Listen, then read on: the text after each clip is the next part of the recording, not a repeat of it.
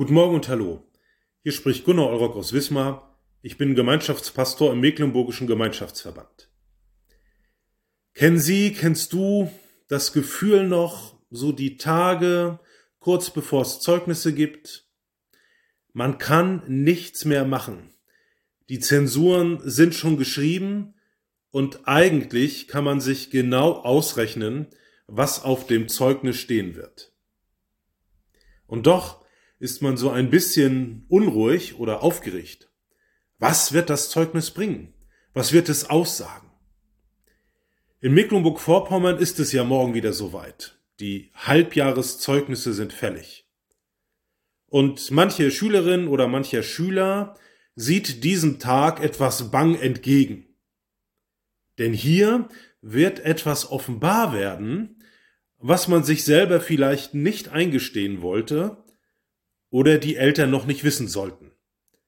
Bei mir war es jedenfalls immer so. Die bestechende Ehrlichkeit eines Zeugnisses. Und genau die ging mir durch den Kopf, als ich die Losung von heute gelesen habe.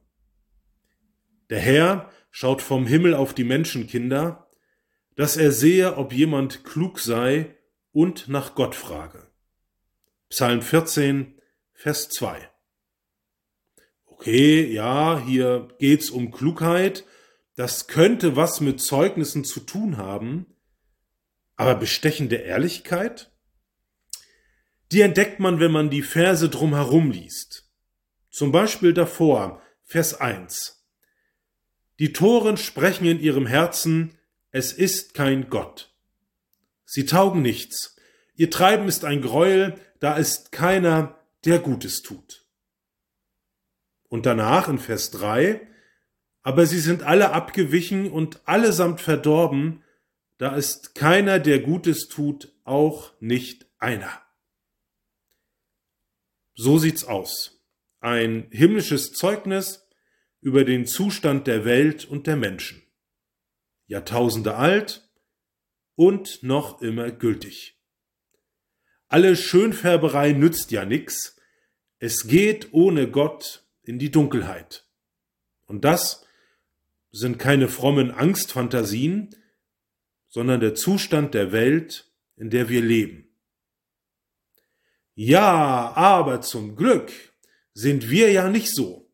Wir fragen ja nach Gott und außerdem haben wir Jesus. Ah, du merkst vielleicht an meinem Tonfall, ich bin noch nicht so ganz überzeugt. Also vom Prinzip her stimmt das ja. Aber für mich bedeutet das auch, dass da noch nicht Schluss ist. Wäre das so, dann würde ja die Bibel, wenn es um unseren Glauben geht, nicht hin und wieder auch mal vom Wachstum reden. Wachstum bedeutet positive Entwicklung. Da ist Luft nach oben. Nicht in unserer Erlösung, die ist ein für alle Mal geklärt in Jesus, fertig. Aber in den Folgen daraus, in den Auswirkungen, die das auf unser Leben hat. Und nicht nur seelisch oder geistlich, sondern ganz praktisch im Leben.